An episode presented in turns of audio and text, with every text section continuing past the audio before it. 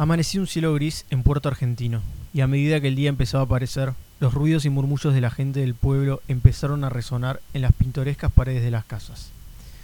En una hostería casi vacía, Serafina se levantaba de la cama con un nudo en la garganta y se dirigía a la cocina a preparar el desayuno para ella y para su hijo, que dormía en la habitación contigua a la suya.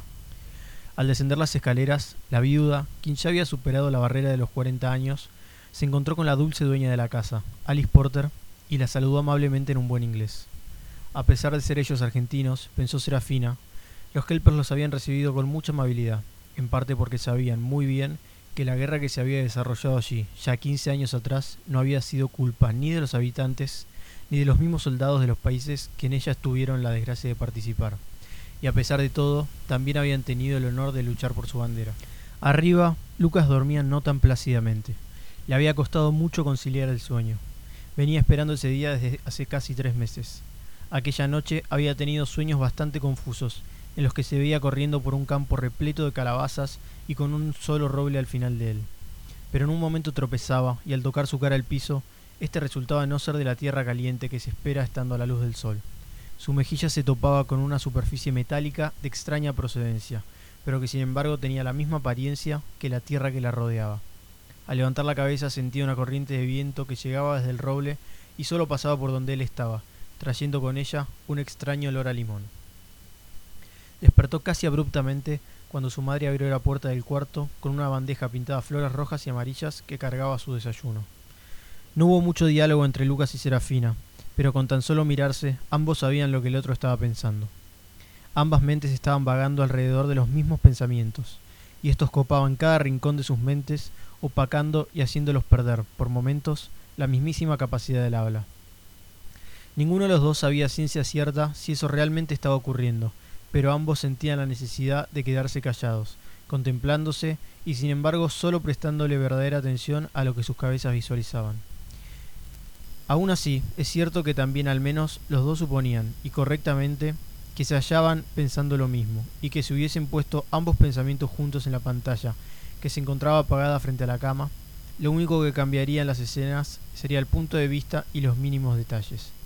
La conexión entre madre e hijo es fuerte, pero ese día parecía que una fuerza superior había metido mano en sus cabezas, conectando con un invisible lazo ambas historias imaginarias como si realmente las estuviesen viviendo en tiempo y forma.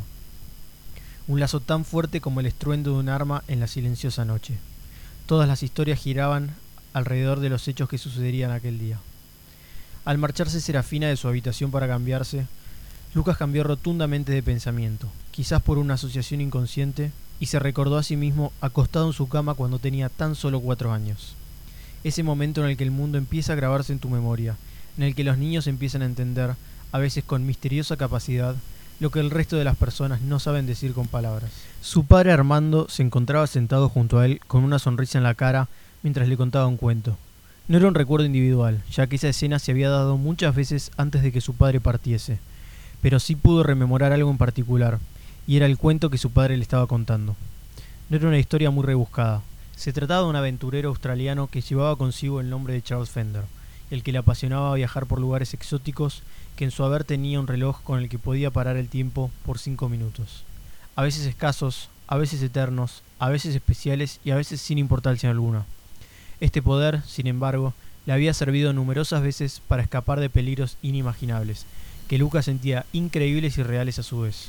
Un día gris de mala suerte, el aventurero tuvo que hacer una decisión muy difícil, la cual determinó su destino obligándolo a esconder el reloj debajo de la arena en el medio del desierto, al lado de una flor azul por la que él, algún día, reconocería el lugar. A pesar de que en otros cuentos el aventurero lograba volver y encontraba su tesoro más preciado, esta historia fue siempre la que a Lucas más le intrigó, y llegaba él de vuelta en un momento clave de su vida. Se levantó, se cambió, se abrigó y bajó al living. El lugar exacto en donde su padre había fallecido se encontraba a unos dos kilómetros y medio de Puerto Argentino, pero no podían caminarlos solos él y Serafina, por lo que le habían pagado un guía para que los ayudase a llegar a esa locación, mientras también les contaba un poco lo que había sido vivir en las Malvinas durante la guerra. Se encontraron con él a las 10 de la mañana en la puerta de la hostería y emprendieron camino charlando en un inglés castellano que irónicamente se juntaban en un mismo y primitivo dialecto, rompiendo imaginariamente toda barrera que alguna vez el conflicto bélico entre Argentina e Inglaterra había levantado. El terreno por el que se encontraban caminando era seguro, aunque aún así debían ir con cuidado, ya que había algunos lugares de las islas en los que todavía había restos materiales de aquellos combates y hasta minas enterradas que quedaban como recuerdos ocultos de la locura que alguna vez se había desatado en esa tierra. Tierra reclamada por dos países, pero que encontraba en la actualidad su verdadero dueño no en un estado en particular, sino en los mismísimos habitantes de ella, quienes nunca sintieron afinidad ni por las tostadas con dulce de leche, ni por el croquet un domingo a la tarde que en su bandera se encontraban y convivían plácidamente los colores británicos con los argentinos, y que muy pocos sabían de San Martín o de la batalla de Trafalgar. Lo único que siempre quisieron fue que los dejasen en paz. Estas cosas les contaba el guía Kelper a Lucas y Serafina, mientras con cada paso que daban se aproximaban cada vez más al lugar en donde Armando había visto el cielo y las montañas por última vez. El aire era espeso y hacía frío, un frío que mezclado con el paisaje, perdidos de algunas mentes que ya no estaban allí, dejaba en el aire una sensación de melancolía parecida a la que siente el hombre un domingo por la tarde. Después de caminar durante unos 45 minutos entre lomadas, pasto y tierra, llegaron a un monolito en el que se veía inscripto algo, pero el paso del tiempo y la maleza lo habían hecho casi indistinguible a la vista. Al levantar sus ojos, se encontraron con una suerte de cima con manchones marrones entre el césped verde y amarillo que predominaba en la zona. Un terreno rocoso y amplio dejaba en evidencia un punto estratégico desde donde se podía ver todo alrededor, desnudando cualquier ataque sorpresa del enemigo y previniendo sus movimientos. El guía les contó a los visitantes que esa zona había sido utilizada como puesto de vigilancia argentino y que generalmente era ocupado por cinco soldados que rotaban mientras las horas de vigilia transcurrían pesadamente. A diferencia de otros lugares de la isla, este había sido vaciado completo de todo vestigio que existía podría haber pasado por cualquier otro olvidado rincón frío, gris y apesadumbrado del mundo, de no haber sido por el monolito que rezaba, a pesar del paso del tiempo, que allí habían muerto a causa de una emboscada en una noche muy oscura cinco soldados argentinos quienes valientes habían servido durante la guerra a su patria. Habían muerto casi sin saberlo. Simplemente esa noche cayeron al frío y pedregoso terreno sin saber siquiera lo que les estaba sucediendo, y de un momento a otro sus almas se habían ido a una dimensión diferente y desconocida todavía para ellos y para el resto de los hombres. Lucas sintió de repente un calor dentro suyo. Miró a su alrededor para ver si su cuerpo, de forma inconsciente, había desatado esa reacción por algún factor externo, pero todo seguía igual de apacible y melancólico que momentos atrás. Su madre se había sentado en una roca y observaba con una añoranza silenciosa el paisaje. Lucas no lo sabía, y aún así lo presentía, pero la piel de Serafina se le había erizado al recordar la última despedida antes de que su marido partiese a las islas, con una ilusión ingenua de que Armando volvería a su hogar sano y salvo como cualquier otro día, aunque con el debido miedo que depara una partida tal. Casi que podía imaginárselo ahí sentado, en su puesto de comando donde ya quince inviernos antes había muerto, a pesar de todos los males, con una sonrisa en el rostro.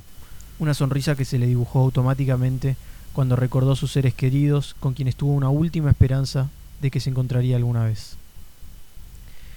El joven siguió sintiendo algo dentro que le quemaba y le subía hasta la cara, iluminándola de rojo sin saber aún qué era. De repente, y rompiendo con la calma del lugar, sintió un golpe frío, una fuerte brisa helada que le enfrió de vuelta la nariz y lo hizo volver a la normalidad. Pero esa brisa no parecía haber afectado en absoluto a los otros dos. Entrecerró los ojos y sintió que estaba teniendo un déjà vu muy vívido, aunque no logró recordar que lo mismo le había sucedido la noche anterior en sueños.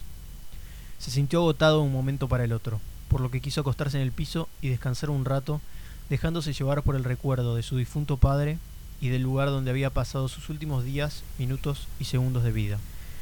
Tratando de rememorar e imaginarlo como lo estaba haciendo su madre, de vuelta evocando de forma involuntaria aquel lazo que habían sentido a la mañana y que muy lejos de romperse parecía estar más firme que nunca en la vida. Al apoyar su cuerpo en el piso, tomó un poco de tierra y lento lo vertió de vuelta en el suelo. Pero al tratar de hacer lo mismo una vez más, sus dedos se toparon con algo duro debajo de la tierra. Parecía una placa, algo plano que se encontraba mínimamente enterrado, pero que sin embargo no había sido retirado. Al incorporarse y quitarle el polvo de encima, se dio cuenta de que efectivamente era una placa de metal, ya oxidada por los años y vacía, sin ningún grabado en ella. Un pedazo de metal sin nada que mostrarle al mundo. Aún así, decidió retirarlo para observarlo mejor. En ese momento Lucas se llevó una gran sorpresa, porque debajo no había tierra, sino que había un pozo de 10 centímetros de profundidad. El metal aparentaba estar ocultando algo debajo de su fría y virgen superficie. Lucas observó de vuelta a su madre, que con los ojos cerrados se había abandonado a sentir la atmósfera del lugar como si fuese su último día con vida, mientras el guía caminaba con solemne respeto por aquel campo. Decidió meter la mano en el pozo, siempre con sus guantes puestos, donde un reloj de oro que se encontraba totalmente detenido aguardaba a ser encontrado por una mano, misteriosamente predestinada. Al tomarlo y escrutarlo, vio que el artefacto nunca más había funcionado después del 29 de abril de 1982 a las 8.13 de la noche. Levantó la vista para contarle emocionado el hallazgo a su madre, pero ésta se encontraba inmóvil en la misma posición en la que estaba segundos atrás, aunque también se encontraban quietas sus ropas y su cabello. Lo mismo había sucedido con el guía, que parado a algunos metros observaba el mar sin ninguna señal de conciencia. Lucas cerró los ojos y quiso creer que lo que estaba sucediendo era cierto, que si las cosas sucedían como él creía, su padre aparecería vivo caminando detrás suyo. Sin embargo, al abrir los ojos y entre toda la quietud del lugar, otra fuerte brisa lo golpeó en el pecho durante unos segundos y una paz extrema se apoderó de él.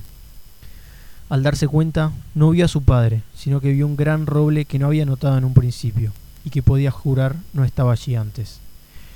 Al apretar de vuelta el botón del reloj para ver si servía de algo, las agujas empezaron a avanzar, sin un ritmo constante, casi como intentando romper con la lógica temporal del mundo. Finalmente, el artefacto empezó a frenarse, sincronizándose automáticamente con el día y la hora en la que se encontraban en ese momento y el resto del universo volvió a su estado natural de movimiento. Serafín abrió los ojos mientras sonreía con una alegría inusitada y calma, como quien ve por primera vez al amor de su vida.